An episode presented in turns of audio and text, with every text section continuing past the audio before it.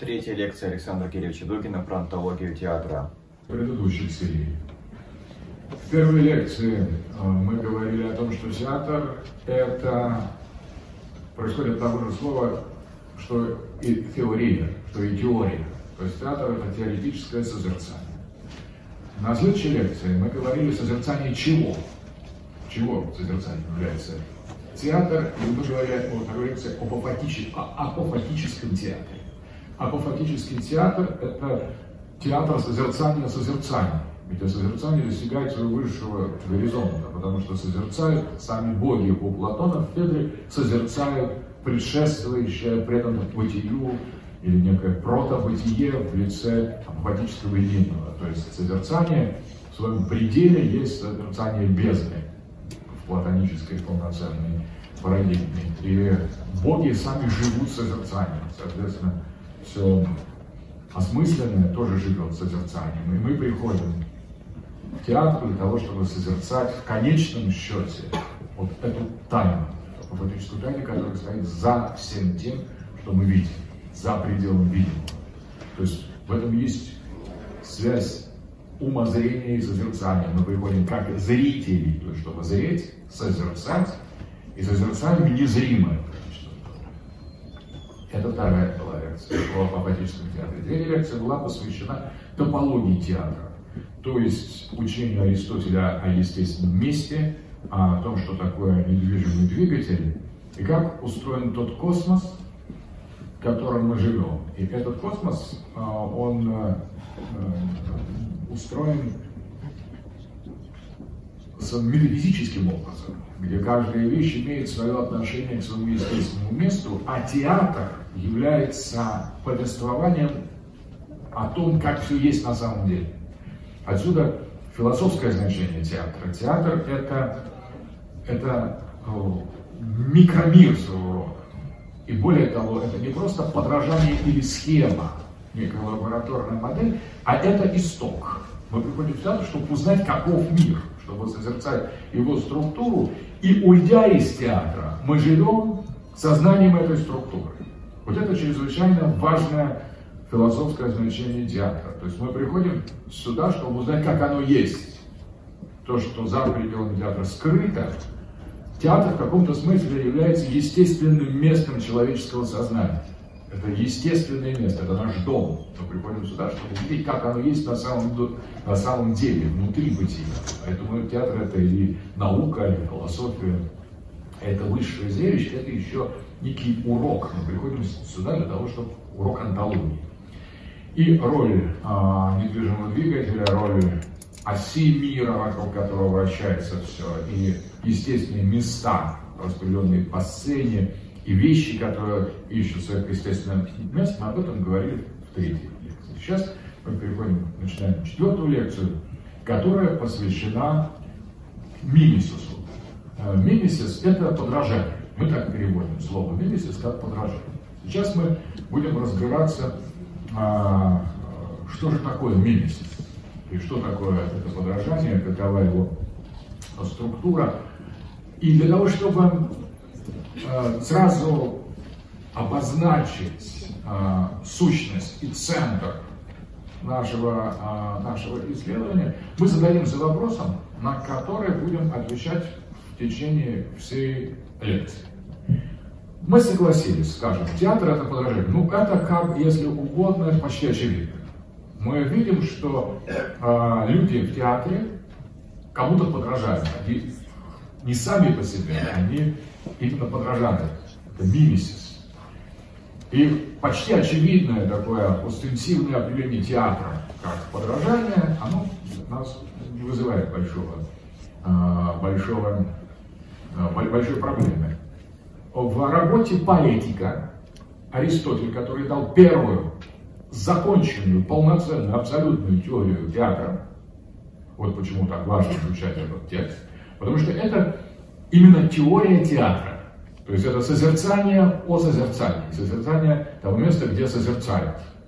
Поэтому это значение, вот роль этого текста, небольшого текста, поэтика, в Аристотеле в истории театра является ключевой. Ну не может быть просто. Я не поверю, что существует хотя бы один актер, режиссер, сценарист, я бы даже сказал, умственно полноценный зритель, который не читал этого текста. Потому что если вы не читали этого текста, вас вообще к театру никакого отношения не, не, не, не имеете. С него все начинается, это простой маленький текст.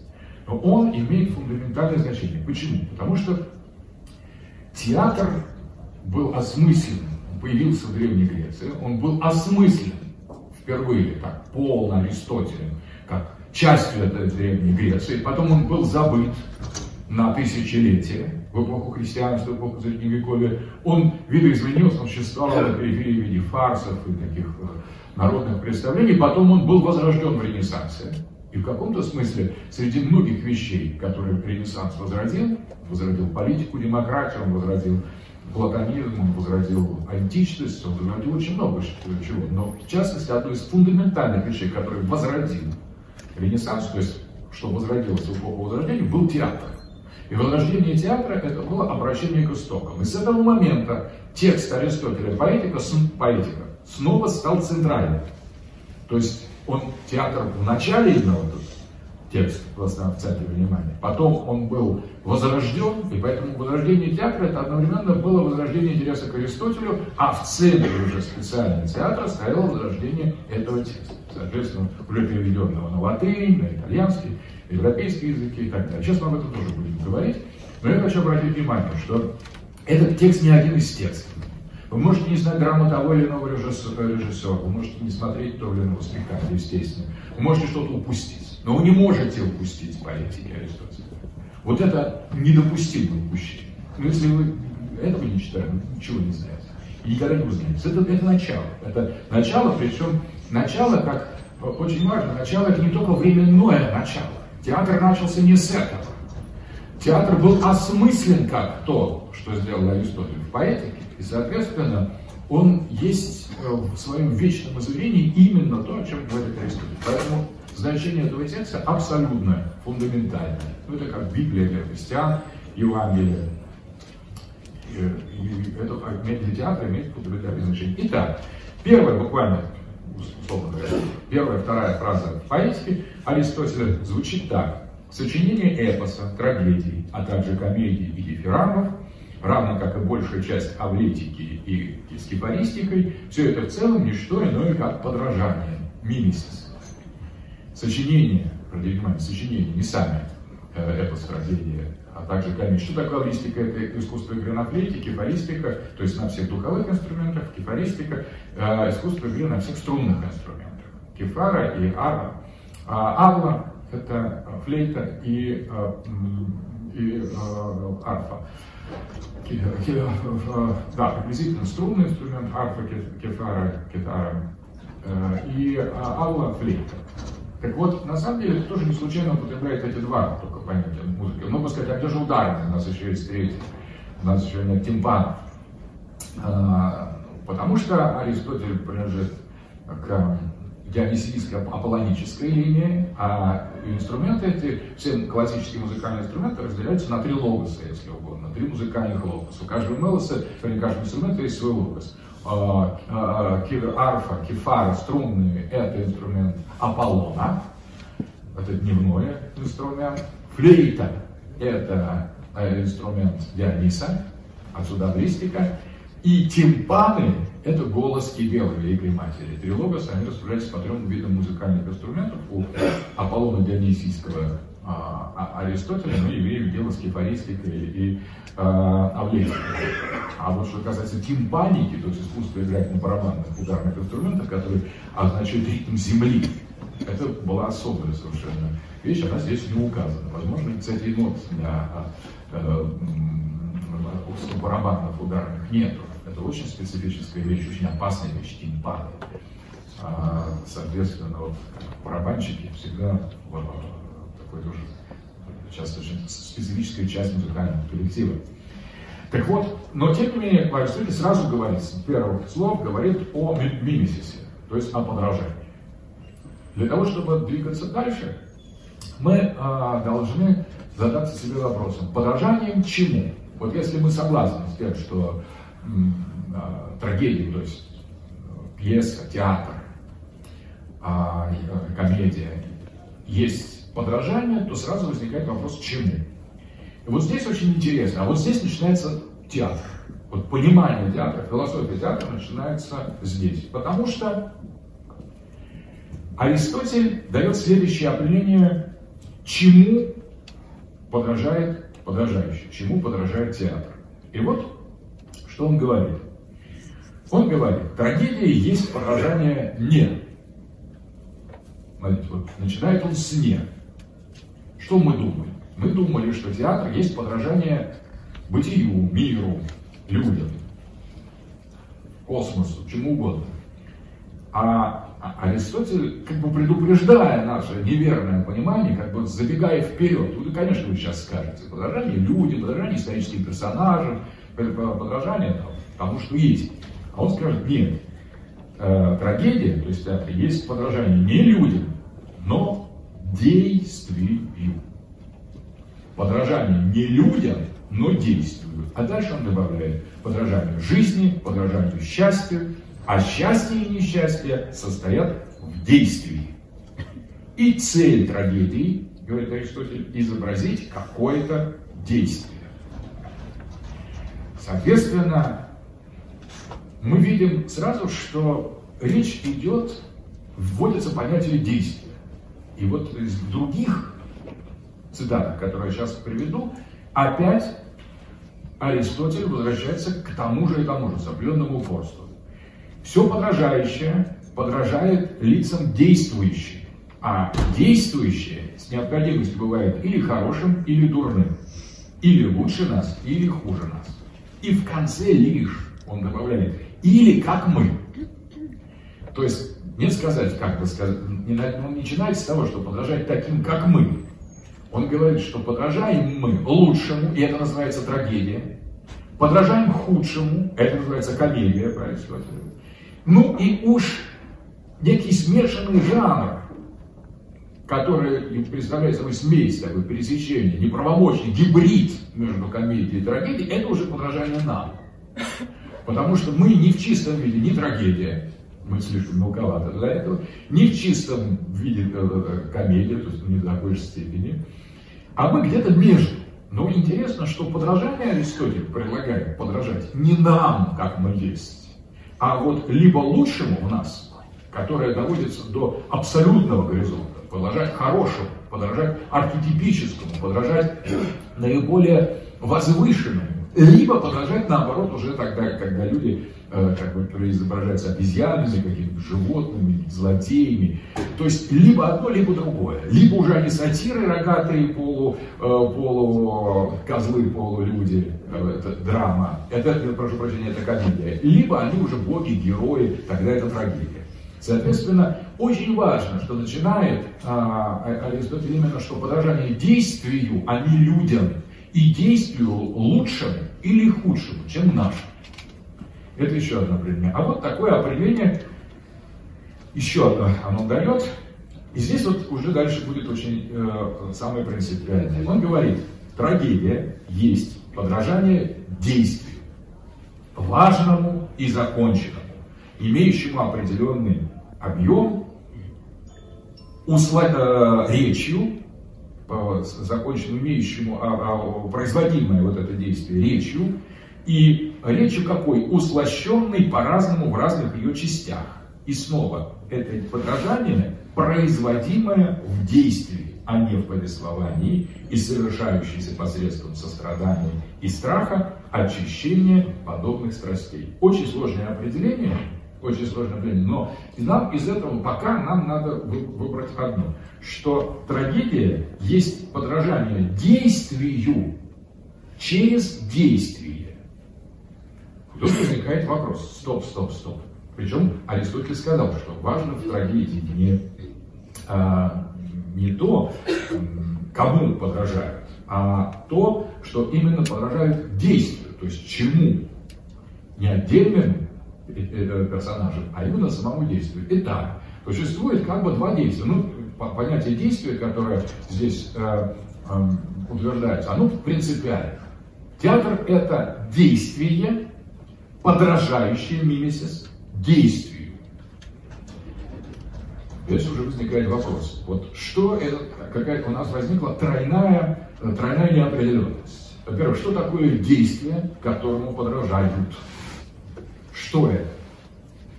Мы не спрашиваем, Аристотель все время говорит не людям, не людям, не фигурам. Дальше мы столкнемся с тем, что он говорит, да не характером мы подражаем, и не характером богов, не личности, не архетипом мы подражаем. Мы подражаем именно самому действию как таковому.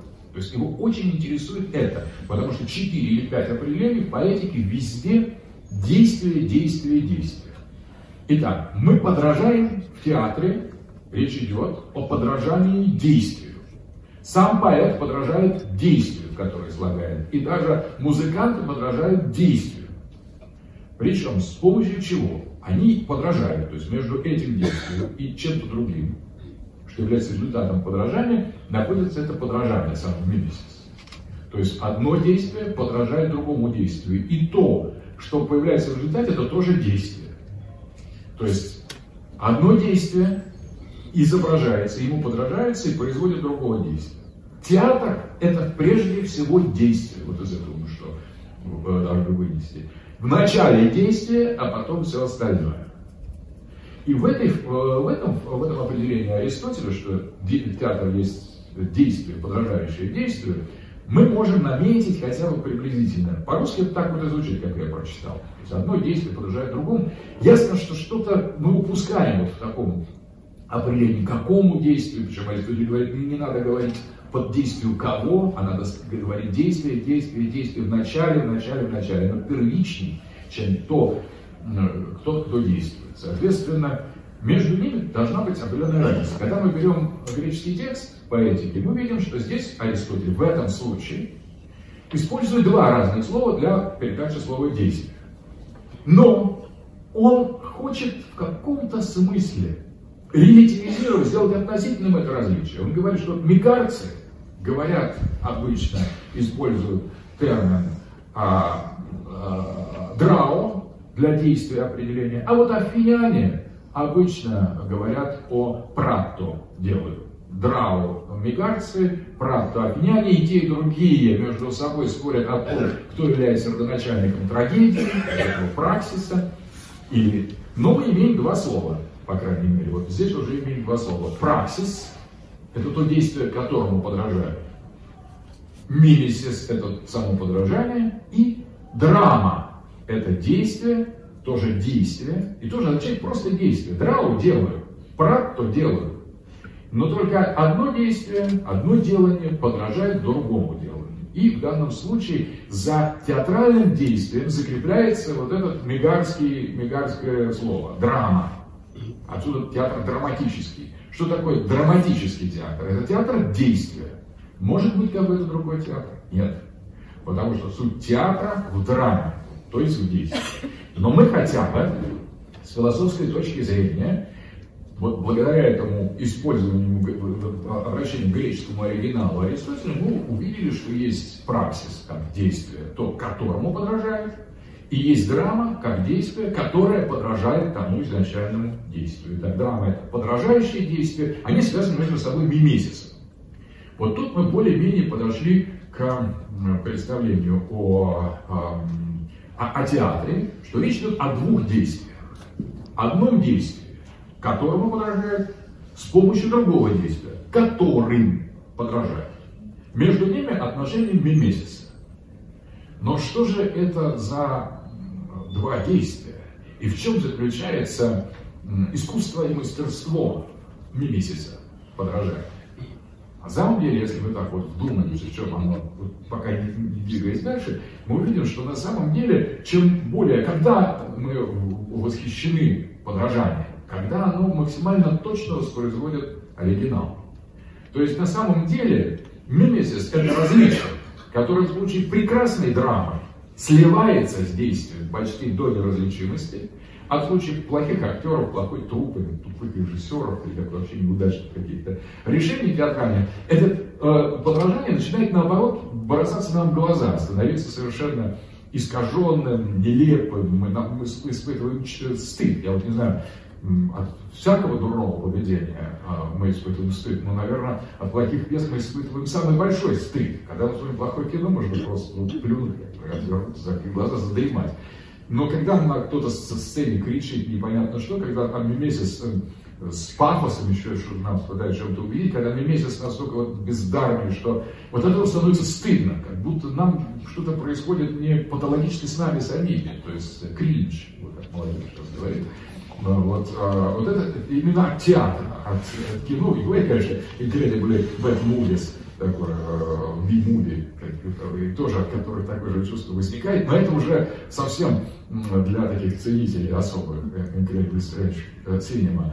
А, но в театре вот это неуклюжесть, это чувство стыда за то, что происходит, оно возникает, уйти трудно просто, как-то скрыться трудно, и это все как-то кошмар такой перед тобой разыгрывается, э, это означает, что месяц никуда не годны. То есть мы месяц действия, а развернут, мама будет сказать, ну мы же действуем, ну да, действуем, но мы чувствуем, что это такое безобразное действие, что то действие, которое оно призвано отражать, э, совершенно как небо и земля. То есть это плохое действие. Что такое плохое? Месяц. То есть соотношение между праксисом и драмой, то есть одним действием и другим, подражание это чрезвычайно э, безобразно, ниже всякой оценки. То есть на самом деле получается так, что хороший мимесис, хорошее подражание, это когда действие как праксис и действие как драма сливаются между собой, когда этого незаметно, этого различия, когда они тяготеют к тому, чтобы быть одним и тем же, и чтобы в этом действии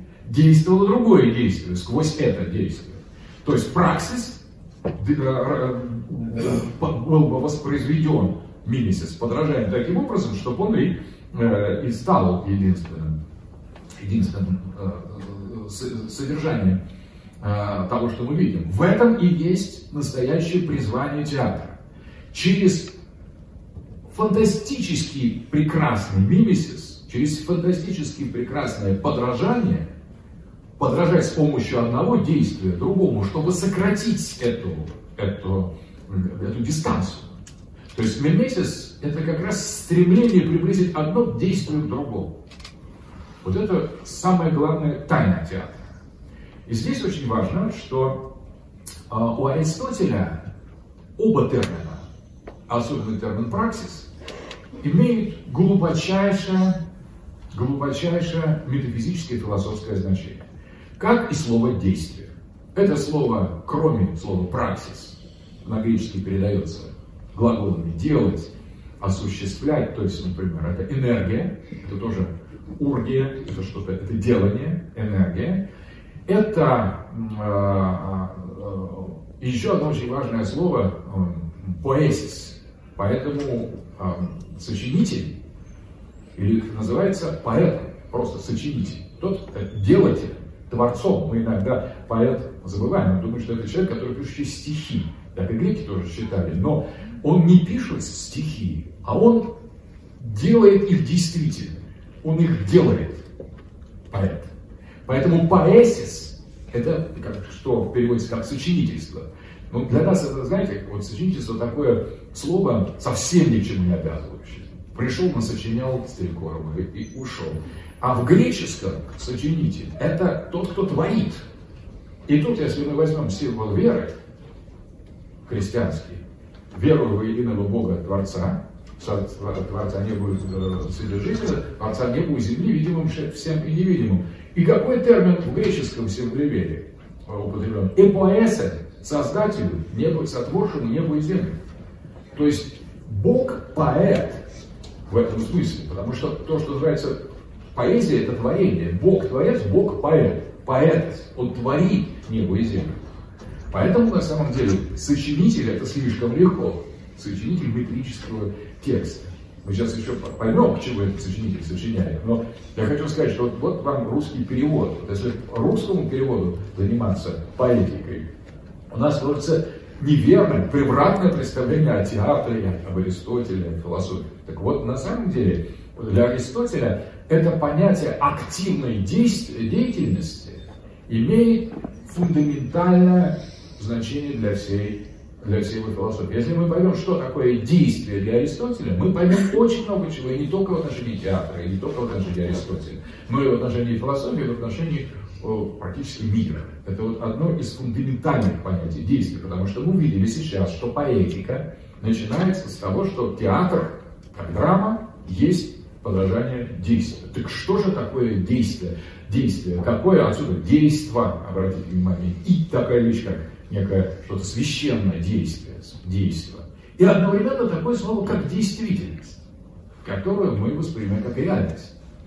Действительность – это нечто действенно, это нечто действительно делаемое. И вот напор этих греческих глаголов, которые обозначают активное действие, это практо, драо, как драма, поэсис, как процесс творения. Это энергия, как то, что сделано, делается, нечто активное. Все это мы называем актом. Но обратите внимание, как называется в театре первое действие, второе действие. Первый акт, второй акт. И даже самые актеры, это никто иной, как действующий. Вот по-гречески это будет дронтас. Дронтас. Не, не столько люди, которые практиканты, не столько э, те, которые осуществляют практику, сколько те, которые а, а, осуществляют драму, дронтес. То есть действующие, активные. И поэт, который пишет э, текст пьесы, составляет, он тоже является действующим поэт, поэт, он творит. И тот, кто действует, тот, кто творит, вот в конце, в аристотельской модели, это на самом деле очень близкая фигура.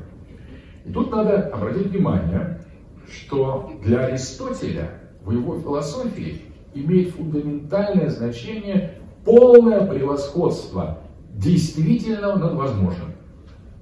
Он говорит, что есть, все делится, это у, у Платона есть это определение, действительное и возможное.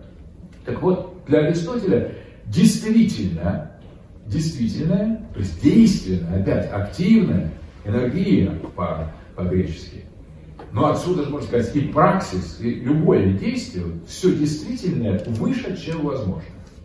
Это не так у Платона, это не так в материализме. Но у Аристотеля это именно так. И вот это принципиально требует некого, нам остановиться на этом чуть более подробно.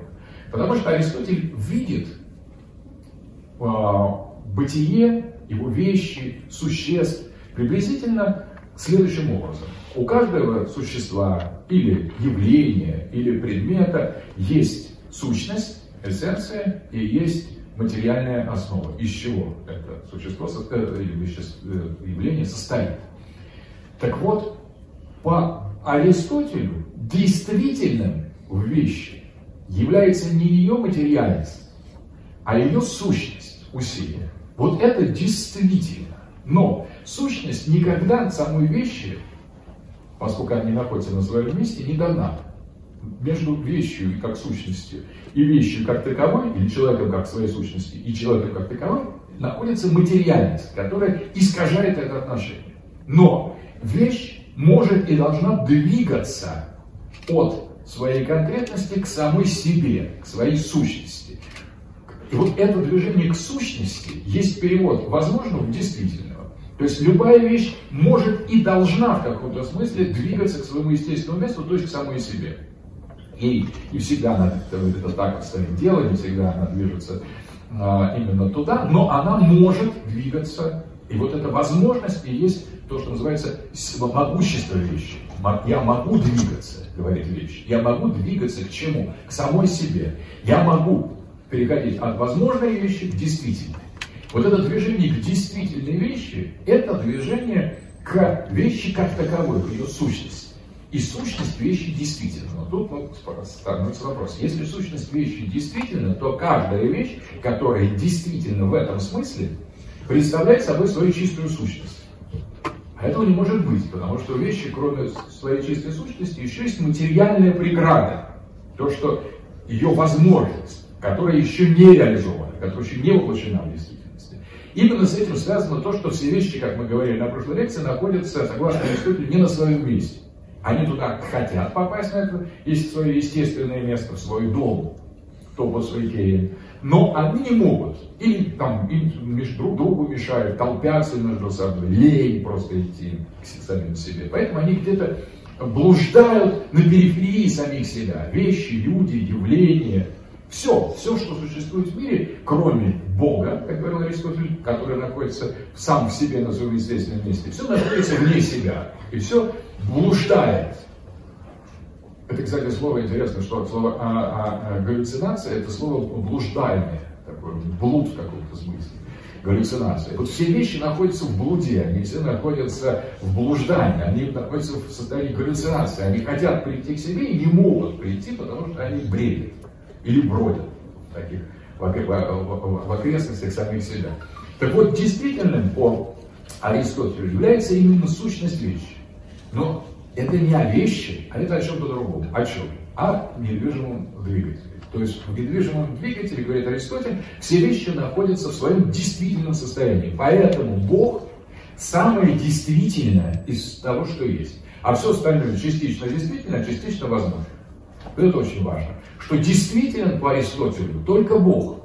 Ну, что такое действительно, что за слово мы употребляем. Вот уже подходит к самому интересному. Слово действительно это именно, это по Аристотелю энергия, но это в каком-то смысле и праксис, и активность, акт, и творение. То есть действительным является действующий, действительный Бог, который находится в центре. Он же является недвижимым двигателем, вокруг которого все, вся драма мира развертывается. Драма мира. То есть все действие, как драма, раз, раз, развертывается вокруг действительного, того, что является наиболее действительным, действенным, чем является недвижимый двигатель. Интересно, что Аристотель называет также в работе о душе недвижимый двигатель э, или Бога интеллектом.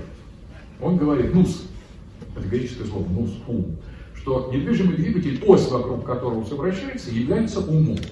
Но он говорит, а ум же, вот если брать, рассматривать ум как человеческий ум, вот человек думает, так сосредоточился, ходит на, на работу, потом пришел домой уснул.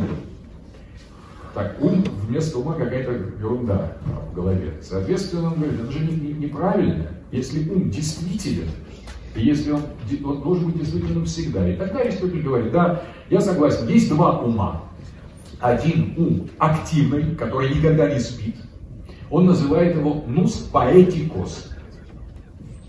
Нус поэтикос. У нас перевели бы сочиняющий ум, да, это философия была бы закрыта. Я боюсь, что благодаря таким переводам у нас ее и нет просто То есть нус поэтикос.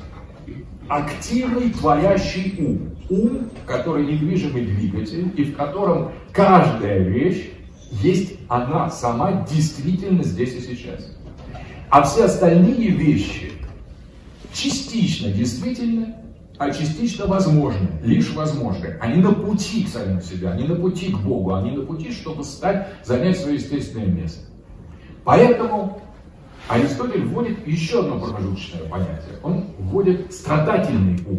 То есть вот есть такой творящий ум, нус поэтикос, а он говорит еще, есть страдательный ум, нус патетикос, патетический ум. Вот этот ум то бодрствует, то спит, то правильно воспринимает все, то неправильно воспринимает. И этот ум частично понимает окружающий мир, но он пронизан пафосом, страстью. Это страстный ум. Что такое, а, кстати, пассивность по латыни? Это страсть. Что такое страсть по-гречески? Это пафос. А по-русски что такое? Это просто страдание. Страдание это означает, что не ты причиняешь, а тебе причиняют. Вот что такое страдание. Страдание это пассивность.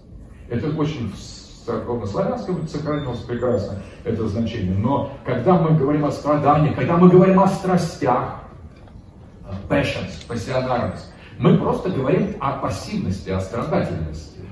Патетичность – это страдательность, то есть пассивность, то есть когда кто-то э, тебе что-то причиняет. Вот ты шел, шел, тебе кто-то подошел, ударил по голове, на самом деле. Ты вот как раз в данном случае в страстном состоянии, это страсть.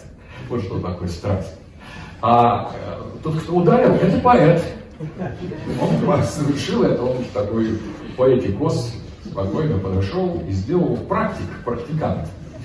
а вы, получается, в положении страстном. Таком. Вот приблизительно так важно, вот так важно разбираться с этими принципиальными значениями слов. Итак, вот этот страстный ум, ну, патетикос, патетический ум, страдающий, страстный, страстолюбивый одновременно ум, потому что все время отвлекается, все время кто-то ударяет, куда-то реагирует. Это он не действует, а он противодействует. Этот ум, он то спит, то, то бодрствует. Он тоже ум, но ум, который не является чисто актуальным, чисто действительным, он еще является и возможным. Так вот, задача ума по Аристотелю, главная философская задача, это перейти от а, а, страдательного ума, патетического ума, ума страстного, к уму не бесстрастному, очень интересно, а к уму действительному, к уму творящему, к уму, который и есть божественный акт, именно акт, невозможность, не спрятанный Бог, а именно Бог, который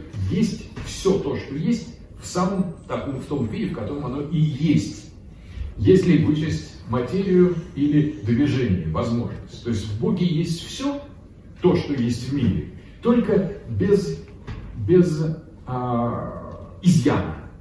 По-моему, я говорил о Рамбо, э, о сезону Шато и Лема Сан Дефо. Так вот, в Боге как раз э, Лезанус, он Сан Дефо. Души в Боге они безупречны, они чисты. Это когда они выходят из него, когда они переходят из действительного возможного и от а, поэтической, поэтической действительности эссенции, когда они уходят в лабиринты материи, вот там они уже проявляют эти дефо. То есть дефо, недостатки, это та, та дистанция, которая отделяет нас самих от самих себя. То есть мы как конкретные или данные, или существующие здесь и теперь э, существа, мы имеем в себе нечто, что отдаляет нас от самих себя. И вот это движение к нам самим, к нашей действительности, определенно не к возможности. Потому что в Аристотеле все наоборот. Нам кажется, что мы потенциально можем стать лучше. Нет, мы на самом деле потенциально мы можем, мы хуже. Мы сейчас потенциально. Но дюнамис, возможность, это сделать нас действительными, сделать нас теми, э, э, кем нас видит этот э, ну, поэтикос, этот активный интеллект. Активный интеллект знает нас лучше, чем мы сами, потому что он есть мы. И вот по очень важно, когда он обосновывает этот активный ум, он говорит, в активном уме мыслящие и мыслимое полностью совпадают. У них нет никакой, никакого различия. Поэтому они все действительны и действительно умны. То есть мы в этом уме, и, и любой предмет, и камень, они действительно являются не только объектами созерцания, но они еще э, в этом уме являются субъектами созерцающими. Потому что здесь их интеллектуальная божественная полнота вещей, она в полной мере проявлена. В христианстве, конечно, так напрямую сказать нельзя, потому что между миром и Богом существует э, предел, граница творения, акта, который выводит, э, выводят вещи из ничто в существование. Но Аристотель как раз, хотя христианство тогда не было, он спорит с Платоном, у которого тоже есть Бог Демиург. Вот поэтому он говорит, нет, надо мыслить мир без этого акта творения.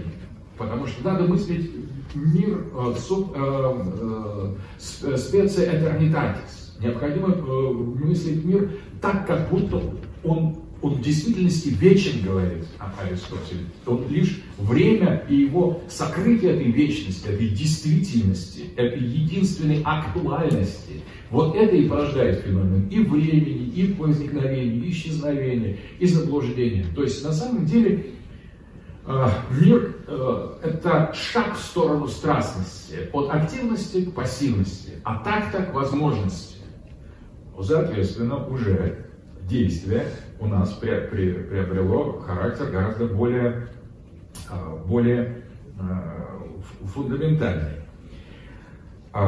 Соответственно, возникает такая очень интересная картина относительно театра, таким образом, в самом определении поэтики.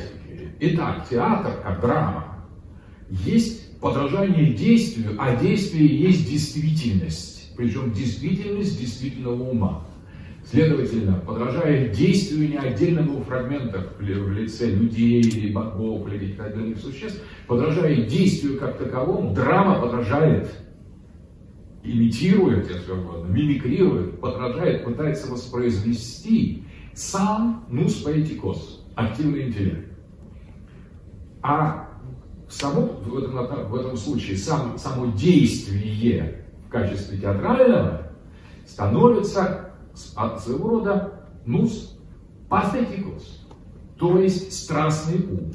Страстный ум это не совсем глупость, не совсем страсть. Это ум, но который отдаляется от себя и возвращается к себе. Можно представить себе так, что страстный ум вращается на орбите бесстрастного ума. Потому что бесстрастный ум постоянный, это полюс, это нус поэтикос. Он все творит одновременно, в нем все сразу, и всегда и вечно.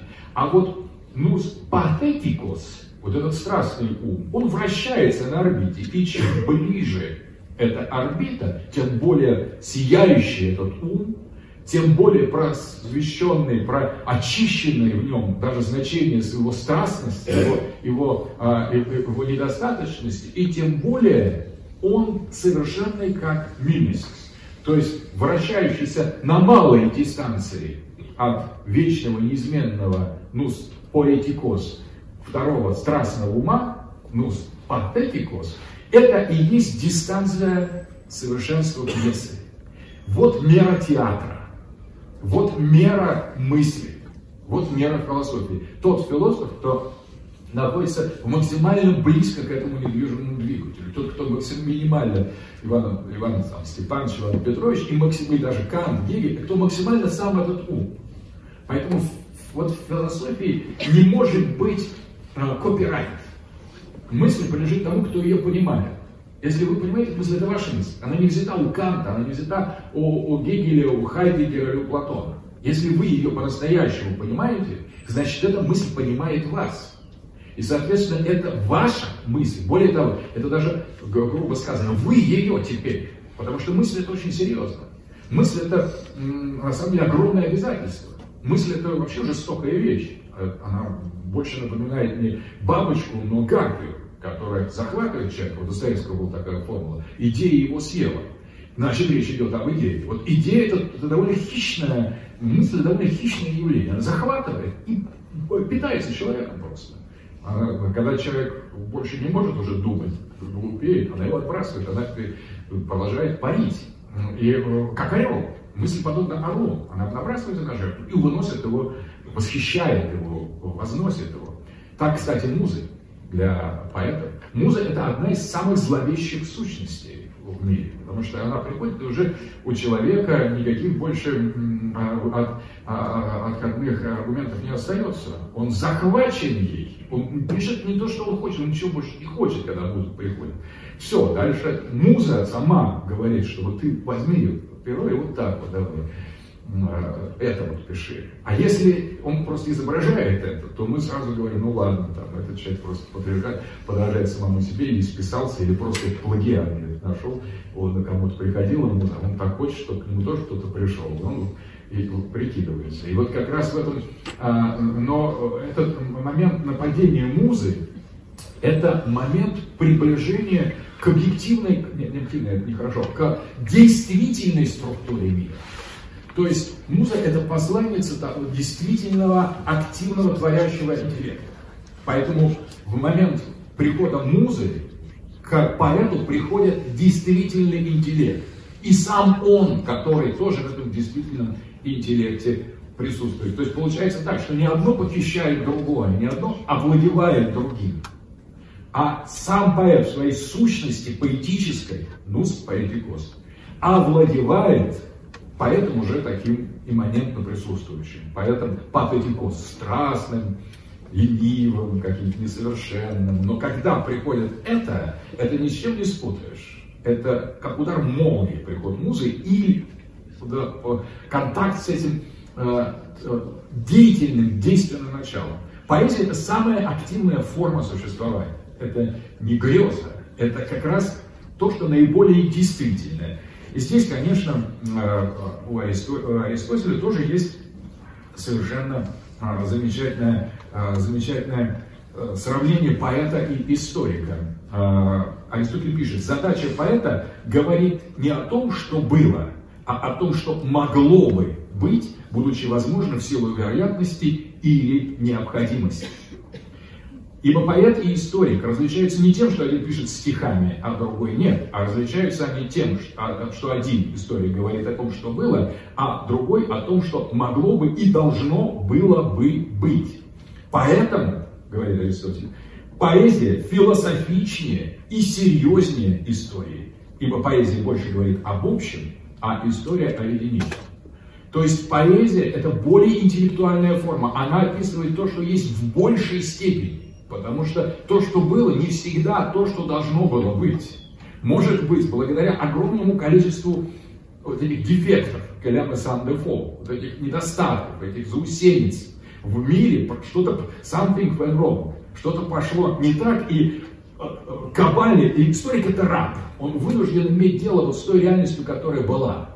А поэт по-настоящему свободное существо, потому что ум, нус, поэтикос, свободное существо, он же не пишет, что было. Ну, плевать на то, что было. Он пишет о том, что должно быть. И что было и есть и будет по-настоящему. Потому что историк слеп. Ученый обычный, на самом деле, занимается вещами несерьезными. Смотрите, вот какое использует слово э, Аристотель для того, чтобы показать значение поэта. Он говорит, поэт философичнее и серьезнее. Спудариус это серьезный, основательный, это а превосходная степень означает, что он более весомый, он более вельможный, он более значим. То есть историк, ученый, политик, они просто гастарбайтеры. Они следуют за реальностью, как технологически, ну, сказали, покрасить стены, они покрасят. Там, и кто-то их выбрал, надо, чтобы что-то там кого-то насмешить себе, там что-то пообещать, немыслимо. Его выбирают. Но это технологический процесс того, что есть. Они живут в мире вот этого стра- страстных э, пассивного интеллекта. Под ним еще, они далеко, они на далекой орбите от Нуса. Соответственно, история, которая следует за фактами, ведь что такое факт? по латыни, от глагола фацера, то есть делать. Факт это кто-то сделал. Вот поэт пришел и сделал, и поэзия. Получился факт. А история говорит, вот уже, вот, вот лежит человек, вот подошел, его огрел. То есть историк это просто некий, он фиксирует то, то, то, что было. А может быть, это было правильно или неправильно. Он, он просто вот описывает, как, как оно произошло. А может быть, это, говорит поэт, не должно было бы происходить. И он продолжает описывать ситуацию. Шел человек, появился злодей, прошел мимо него, а человек дальше пошел и совершил множество хороших вещей. Так должно было быть, и так, по сути, было задумано. А два, если кто-то вылетел на, из-за угла с, э, с дубины, это поэта не интересует. Это не интересует активный интеллект. Ну, в следующий раз не высказать. Ведь все равно все вечно, все одно и то же. Когда зайдет следующий круг вечного возвращения, там, прекрасный прохожий спокойно пройдет свои цели, а наоборот злодей споткнется.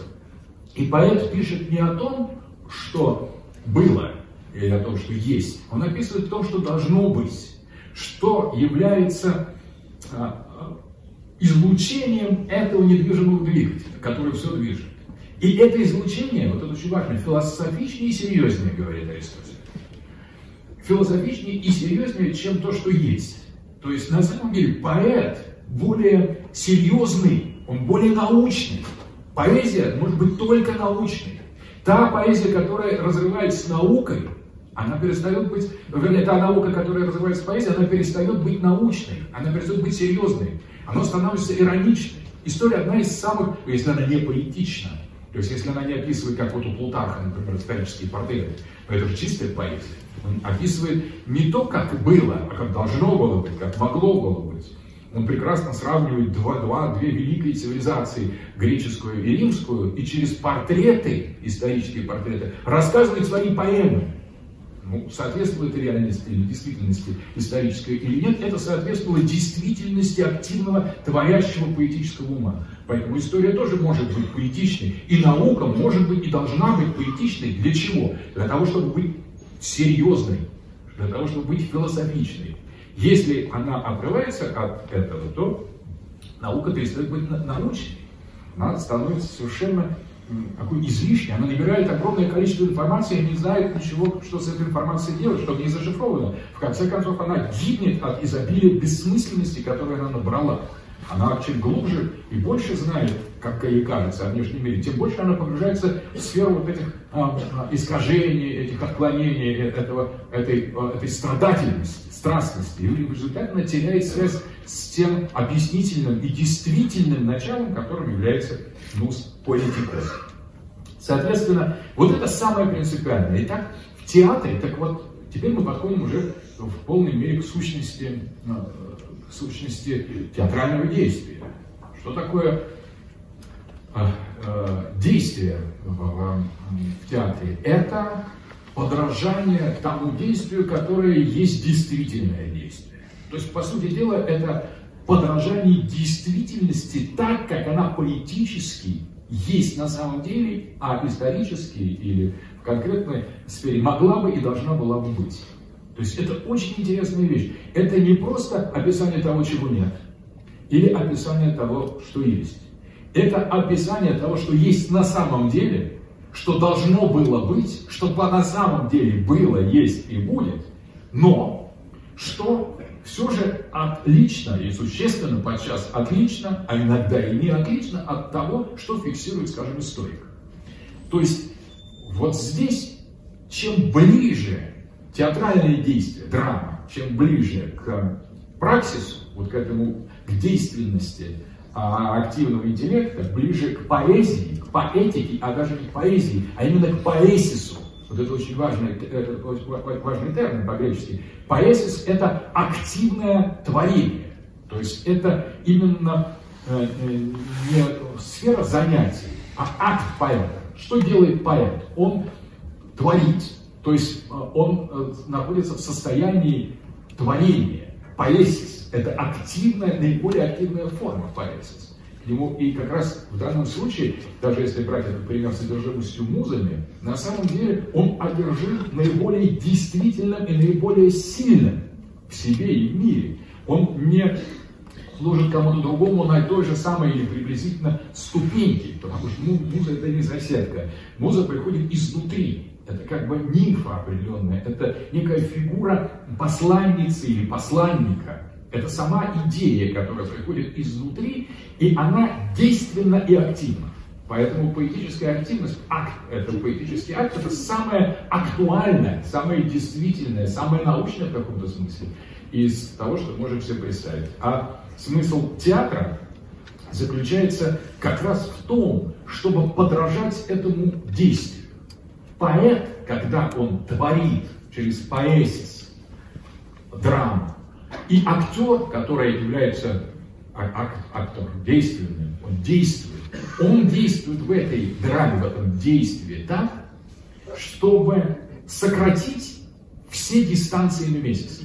То есть вот мимесис – это некая, опять же, практика, это форма активности мимесис. Мимесис подражание тоже активно. Это активное подражание активности. И здесь и поэт, и актер, и флейтист, и кефалист, и э, музыкант, и танцор, все участники театрального действия, они все именно действуют.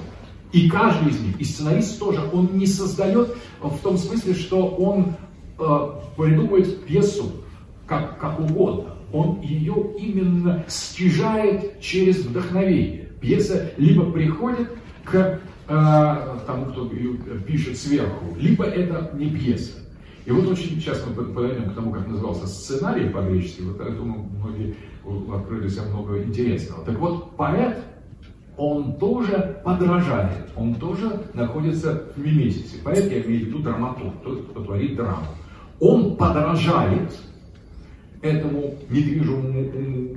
Он создает сценарий описания э, этого, этого действия. Это действие ставится в действии, и только в действии оно действительно. Поэтому на самом деле театр так избегает, всячески избегает э, фиксации. Смотреть телес, телеспектакль невозможно. Спектакль – это уникальное одноразовое действие, в котором ты тоже, как зритель, соучаствуешь, потому что ты действующий зритель, ты действительный зритель. И то, что происходит ты, с другой стороны, подражаешь кому-то тоже, ты подражаешь э, как, как, своей идеальной форме. Вот пришел, думаешь, на спектакль, какой я молодец. Ты тоже э, э, месяц свой, свой, своеобразный, не в пивную пошел, не просто так, не ленился, а пришел в театр. Ты возвысился, ты изображаешь, ты, ты подражаешь своей лучшей стороне. Актеры подражают трагедии лучшим качеством как таковым.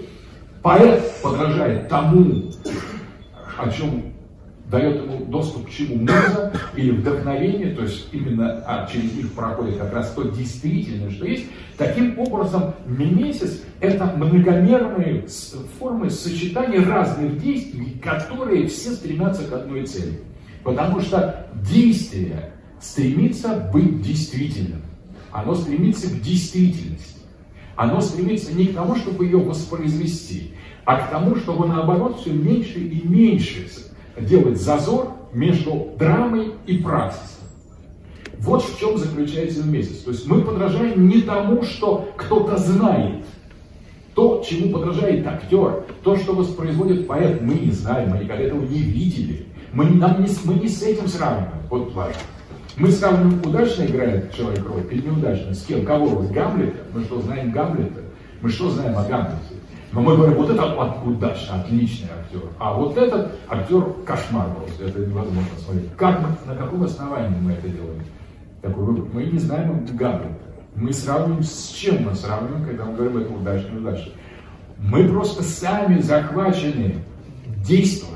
И мы погружаемся в это действие, и когда идет сбой, когда вот этот мимесис начинает выпирать, когда мы начинаем забывать а вернее, мы начинаем вспоминать о том, что это лишь драма, а не праксис, вот тут-то вот это, это действие начинает идти а, ну, не так, оно не выполняет своих, а, своего принципиального значения. Итак, мимесис – это тоже действие.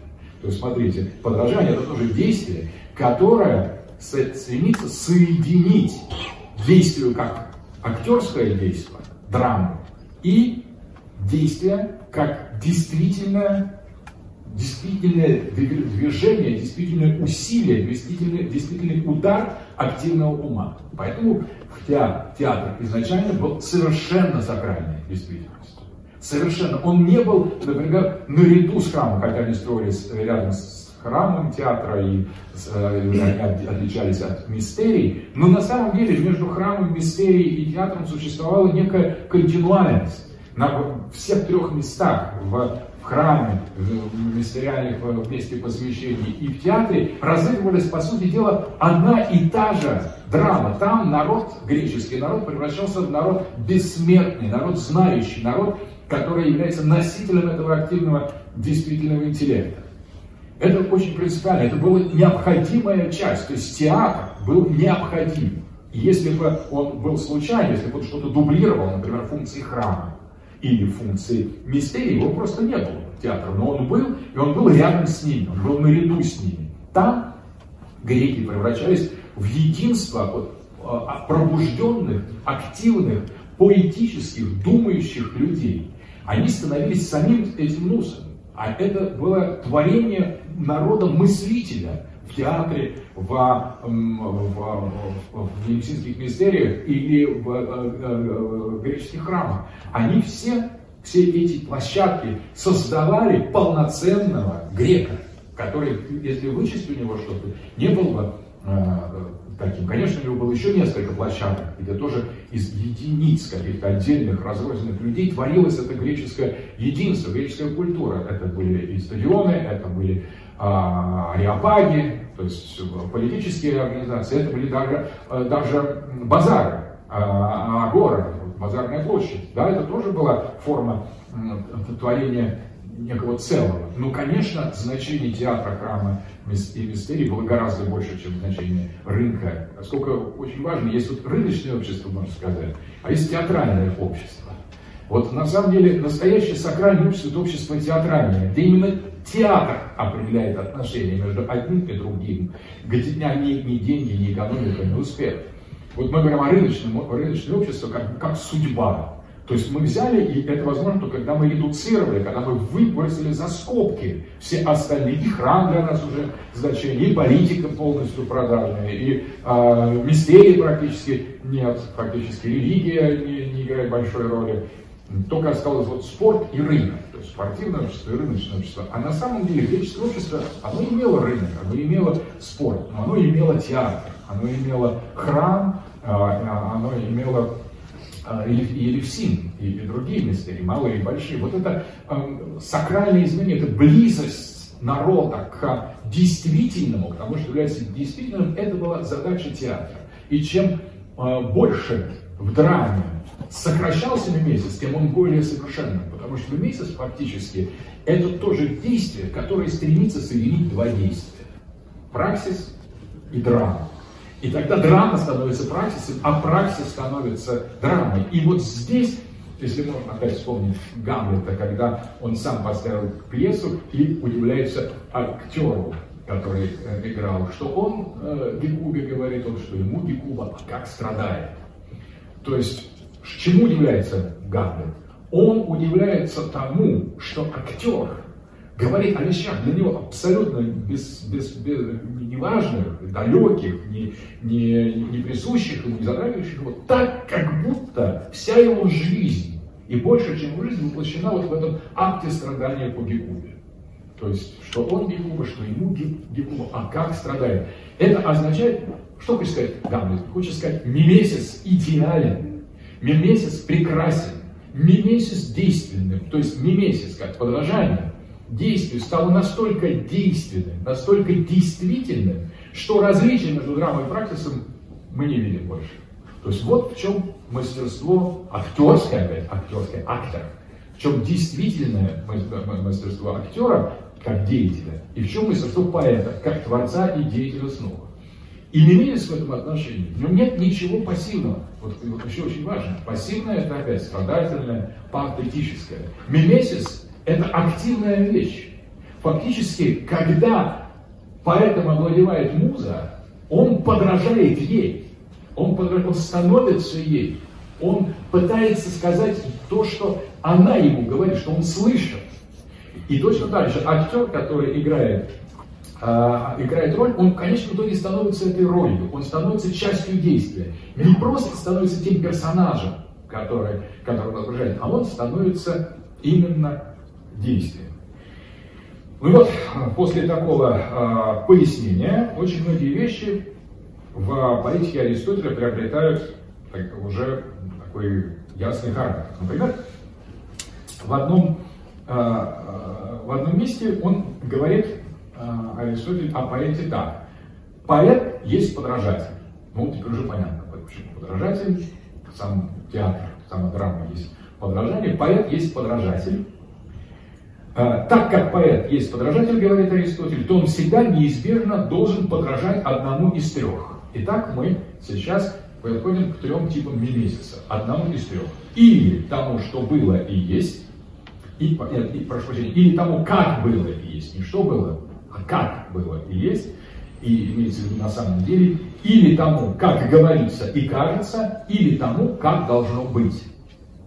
То есть в данном случае можно разделить мимесис на три категории. Онтологический мимесис, догматический мимесис и этико-профетический мимесис. То есть и поэт, и э, актер может выполнять одновременно в своем подражании действию, подражанию трем формам действия. Первое, самое высшее действие, это как есть все на самом деле. Потому что вот это подражание тому, как было и есть, как по-настоящему было и есть, знает только активный интеллект. Это такая философский месяц или онтологический месяц. И он является предельным. То есть актер или поэт, если речь идет о поэте, подражает бытию. Это фактически речь идет о философском движении а, поэта, который создает драму. И, соответственно, здесь ну, опять можно вспомнить другое высказывание Аристотеля о том, что поэт философичнее историка и серьезнее историка. Поэтому в этом смысле э, человек, который создает драму, пишет драму, в данном случае поэта Аристотеля, трагедию или комедию, любую драму, любое действие, он э, по, по Аристотелю является прежде всего философом.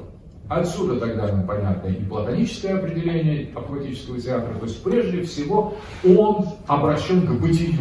Бытие у Аристотеля действительно, значит, он обращен к действительному бытию. И вот эта связь с действием, на которой мы все время э, настаиваем, она здесь обнаруживается, что э, воспроизводить или подражать тому, что э, есть, это означает подражать действительному, действенному, тому недвижимому двигателю, который заставляет все двигаться вокруг самого себя. Поэтому высшая цель театра – это онтологический мимесис, то есть подражание бытию. И отсюда театр, театр как созерцание – это вот некая высшая цель.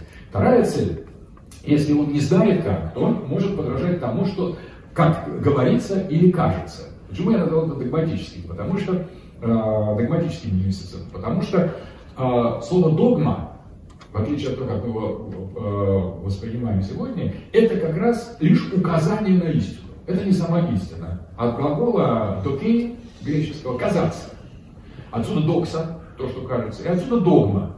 То есть это некое мнение, которое, если оно ортодокс, это правильное мнение, это правильная догматика. Если оно гетеродокса, хетеродокса, значит, это неправильное мнение, ну, если брать религиозное использование. Но в любом случае догмат и догма – это кажущееся. Это то, что нам рассказали, это не результат нашего опыта. Мы можем с ним принимать или не принимать, но на самом деле это лишь знак, который говорит, бытие там. Можно проверить и перейти от догматического мимесиса, перейти к онтологическому мимесису. мимесису. Вполне возможно, что это мнение является ортодоксальным, то есть это мнение, это догма является верным, мы поверим, мы пройдем, мы увидим подтверждение, и тогда перейдем от одного подражания, когда мы подражаем тому, что нам сказали, или тому, что нам кажется, мнение. Опять докейн, здесь используется понятие э, кажется, докейн, видится. Это такое не, не точное, но тем не менее видение. Не, не созерцание, не умозрение, а видение. Так вот, э, поэтому это догматический месяц. То есть, когда мы подражаем, поэт подражает, или актер подражает тому, что ему сказали, рассказали, или ему так привиделось, так кажется.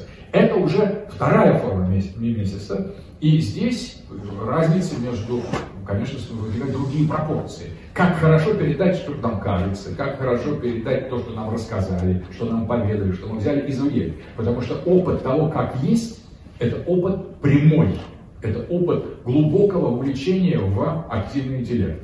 А опыт догматический – это опыт воспроизводства того, что мы приняли на веру, с чем мы согласились, что нам указали, и здесь есть а, амбивалентность в смысле с догмой, потому что догма это лишь знак. Идите туда, там а, все правильно. Но когда мы начинаем благотворить знак, какой великий знак, там, ты создал весь мир, то а, мы как бы подменяем знак, указывающий, а Хайдегер говорил, что вот знак, он говорит туда, идите туда и посмотрите. И мы говорим, да, хорошо, хороший знак, благодарю. Это карта нам показали. Мы идем и попадаем либо туда, либо не туда. Но знак э, тоже может быть. Тогда мы узнаем, кто его нарисовал и зачем. Но если остановиться на этом и сказать, что вот это вот э, и есть вот этот знак, догмат, и есть сама истина, но это же не так. Это просто знак. Поэтому догматический мимесис может быть и таким. То есть он может быть как вести к атологическому мимесису, так и не вести. И третий минус, очень интересно, поэт э, подражатель тому, как должно быть. Это вообще просто гениально. Поэт подражает тому, как должно быть. То есть он просто делает это, как должно быть в своей пьесе. Он говорит, вот так будет. Тому, что должно быть, он придает характер, например, этический, когда он говорит, что вот хорошо, чтобы было вот так. Вот мне нравится, что хорошие побеждают, а плохие проигрывают. Поэтому я буду описывать так, и это, в случае поэта, это подражание тому, что должно быть, подражание хорошему. То есть подражание очищению, подражание возвышению. Но это подражание высшему в нас, аристократическому, возвышенному в нас, есть подражание, опять же, поэта неко, э, некому действительному. То есть он просто помогает этой форме действительного, действительного как лучшего, совершиться. Поэтому здесь есть этическая сторона мимесиса. Когда поэт творит, он, конечно, должен в первую очередь быть одержим нусом, нус поэтикос, который всю действительность содержит в себе. Во-вторых, он, конечно, может, э, двигаясь к этому, опираться на традицию, на какие-то знаки, это тоже очень важно. Но вот здесь он опять в своем пожелании, в своей этике, когда он описывает, а, как должно быть, он уже на самом деле становится действующим. Он создает, как должно быть. И актер создает, а, как должно быть. И когда мы смотрим драму, сыгранную блистательно, великолепно, мы уже не спрашиваем о механизме, как случилось так, что этот персонаж оказывается, там, отказывается убивать свою мать, как Гамлет, например, мстить ей. А, мы не спрашиваем об этом, мы берем это как то, что как должно быть. И это становится через, через Гамлета, через того или иного героя, становится нашим поведением. То есть актер творит нас, творит историю, творит мир, творит, он говорит, как должно быть. Это этическая сторона такого месяца. Он подражает лучшему и актер подражает лучшему, и каждый, подражая лучшему, творит некий, некую этическую действительность. Он таким образом описывает или кодирует горизонт должного, того должного, который действительно в действительном интеллекте. И практически почему? Это пророчество. То есть про, профетос по-гречески это тот, кто говорит до того, как это свершилось. Пророчество. Вот здесь опять тому, как должно быть. Поэтому подражает, и он в данном случае выступает как пророк. И как этик, и как пророк. То есть он предсказывает то, что будет. Но пророчество, если мы возьмем библейское пророчество, ну никогда ведь не является нейтральным. Все пророчества, вообще все существующие пророчества, они всегда говорят либо о том, как должно быть в хорошем смысле, и тогда вот придет Мессия, Это хорошее пророчество, оно как раз вот как должно быть в лучшем смысле. Но придет и Антихрист. Это второе пророчество, оно более уже тревожное. То есть а, это пророчество о том, что тоже должно быть, но уже как катастрофа. А других пророчеств нет. Нет нейтральных пророчеств. Нет такого пророчества. Вот вы живете хорошо, пьете чай, и потом придет новые времена, и вы опять будете пить чай, у вас будет опять там бутерброд и э, чайник, и китайский чайник, чай. Вот так вот. Это не пророчество, согласитесь. То есть, если описать, все будет как есть, вот как сейчас, это не пророчество. Пророчество это когда либо все закончится, либо к лучшему, либо к худшему. Вот что такое, а, как должно быть. Ну, никто не может сказать, что как есть, так и должно быть. Это уже чистая пассивность. Вот это крайняя форма пассивного интеллекта, когда интеллект засыпает, он удаляется от своей орбиты, от своей оси на пределе, он же раз отождествляется статус-кво. Ну вот что есть, а и было, и будет, и вот так пусть, пусть и хорошо. То есть тот, кто говорит существующему «да», не, являет, не имеет отношения к театру.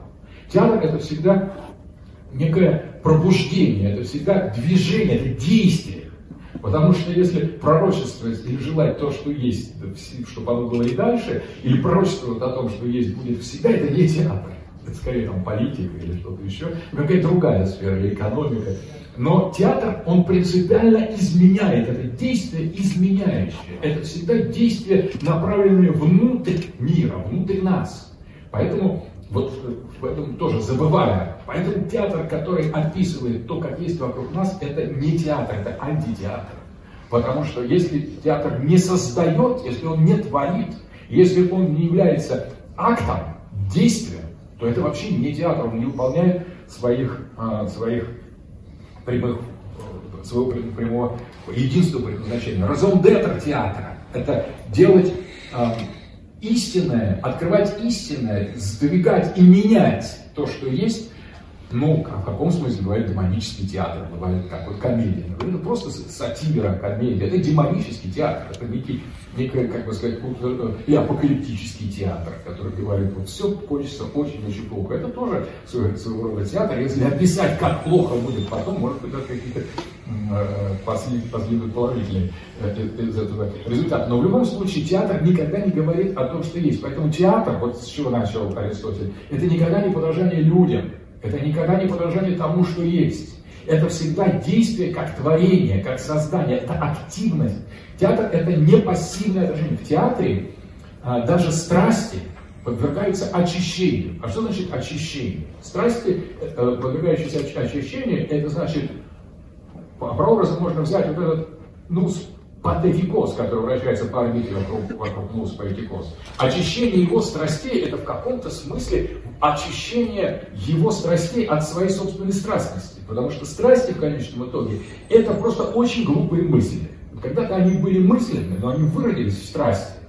если бы они очистились, если бы мы углубились в истоки сострадания, любви, ненависти, а, ярости, презрения, жалости, ужаса, любая наша страсть в конечном итоге, как по, по Хайдегеру, а, наше, наше настроение, наша, наша вот, страсть как некоторая а, ослабленность, пассивность. Если мы эту пассивность будем осмыслять, мы будем приводить ее все более и более активную форму. Потому что страсть, она страстна, когда она причиняется нам. А когда мы понимаем, почему, кем и как, и за что, и для чего, самое главное, она нам причиняется, эта страсть перестает быть страстью, она становится частью осмысленного процесса. И тогда она теряет свою пассивную сторону, патетическую сторону, и становится поэтическим, то есть интеллектуально-философским явлением. Вот в этому и служит театр как катарсис. Когда Аристотель говорит о катарсисе, который достигается с помощью театро-драматической постановки, он имеет в виду именно это самое, избавить страстей от их страдательной природы и открыть страсти как завуалированные идеи. Просто страсть это активный эйдос, это мысль, которая попала в тюрьму, которая э, ослабла, которая заболела. Это больная мысль, страсть. И которая на самом деле настолько болеет, что она не может рассказать о себе то, что она хочет сказать, но она мычит, пытается что-то нам объяснить, и чем э, э, слабее наше сознание, тем сильнее эта страсть. Она нас захватывает и тянет она нас в направлении противоположному музе. То есть очень интересно, что страсть это именно тяготение, это притяжение к земле, к страдательности. Это стремление сказать, что мы водоплавающие, мы там брюхоползающие. А на самом деле часть у нас есть, конечно, такая, это материальная часть, это наша возможность. А действительность наша, действенность, активность наша в уме, в, в, в огненной, в воздушной природе, в природе, способной к полету, в природе, способной к мысли. И это вот тоже два, две стороны. Помните, мы говорили о топологии Аристотеля, что верхние стихии, огонь и вода притягиваются кверху. Это не называется гравитация, называется левитация. Они летят, потому что там их естественное место. Так и а, ум, он естественен для нас, но он требует преодоления вот этой, этой тяжести. И, соответственно, а, а, смысл катарсиса, то есть очищения, это не столько преодоление страстей, э, избавление от них, а это некое исследование страсти для того, чтобы вывести из нее, вывести из нее интеллектуальную формулу. Потому что сама по себе страсть – это лишь пассивное изложение мысли, пассивное, плохое, это гравитация, это ум, который как бы его притягивается к земле и притягивает, и поэтому он становится все более и более глупым. Чем более и более материальным, плотским, чувственным становится ум, тем более он глупее. Поэтому на самом деле, вот, ну, можно из очень много выводов сделать, что когда человек больной, например, тело болит, какие-то болезни, он лучше понимает телесный мир, то есть и предметы, и таких более а, как бы глупые люди становятся ближе, как-то понятнее с ними. Или когда после тяжелого там состояния похмелья человек выходит на улицу, он как бы понимает уже и котов, уже они вот что-то мигают, и Э, как, как сказать, такие продавщицы, возникает сразу контакт, очень многомерно открывается целый мир, потому что он не в себе, вот, ясность по, по, нарушена, и как компенсация такие миры страстной гравитации открываются вокруг, то есть все, все приобретает, то, что не имело раньше, может, не обращали внимания, приобретает смысл, когда смотришь вот щельно на, на, на асфальте что-то пытается сказать. Соответственно, вот это ослабление ума, вот, когда он становится все более и более патетичным, то есть страстным таким, он на самом деле открывает себя много интересного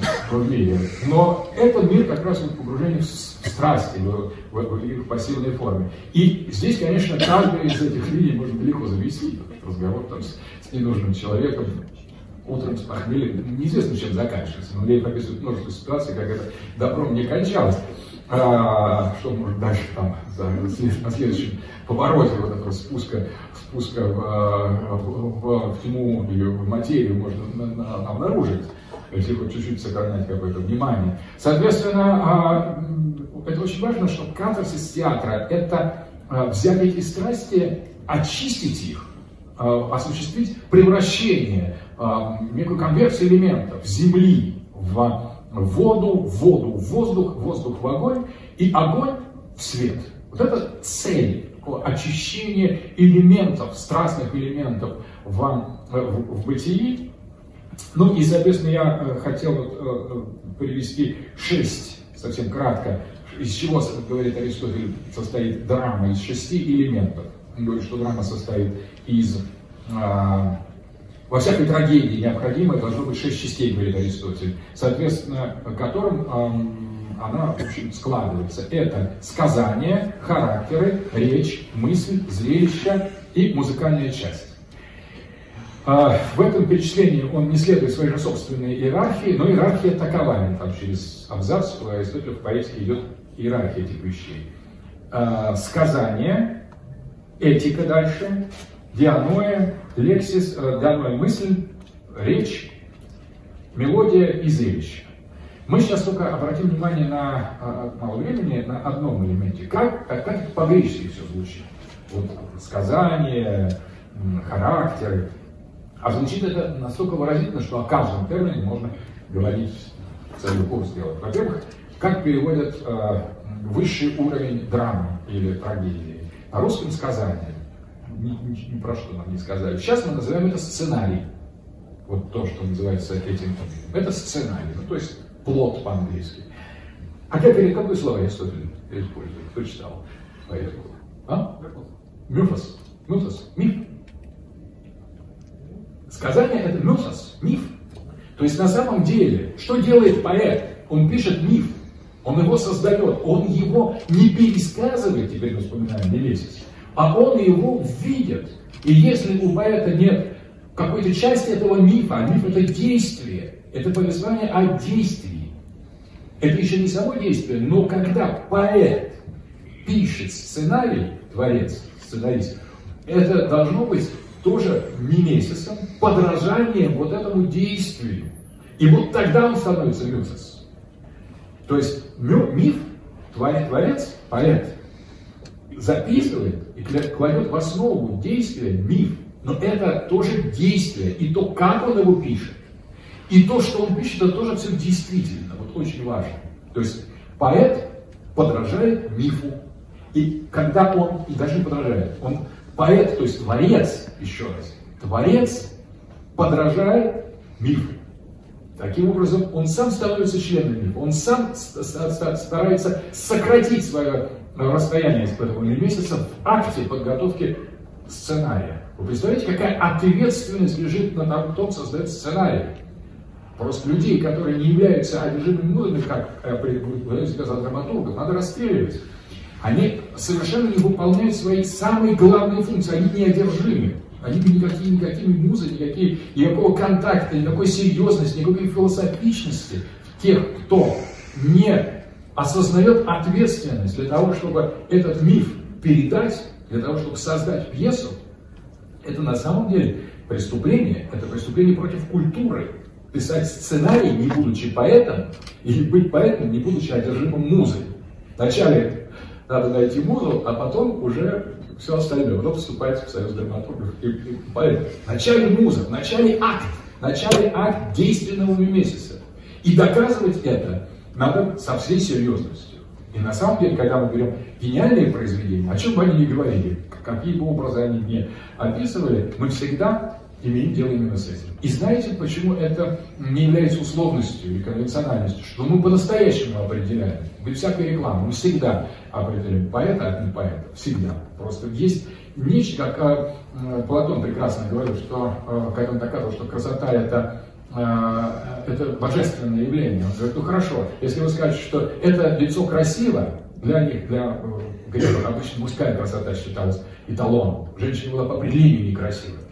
А, и вот это очень любопытно, нам кажется все наоборот. А вот у, у греков именно мужская красота, он говорит, что вот если юноша, например, скажем, у него высокий лоб, широкие плечи, длинные ноги, такие а, продолговатое лицо, умный взор, а, то это красиво. Он говорит, ну, можно поставить себе два юноши, абсолютно соответствующих этому описанию, эти критерии даже можно измерить. Сказали, один будет уродом просто, а другой красавцем.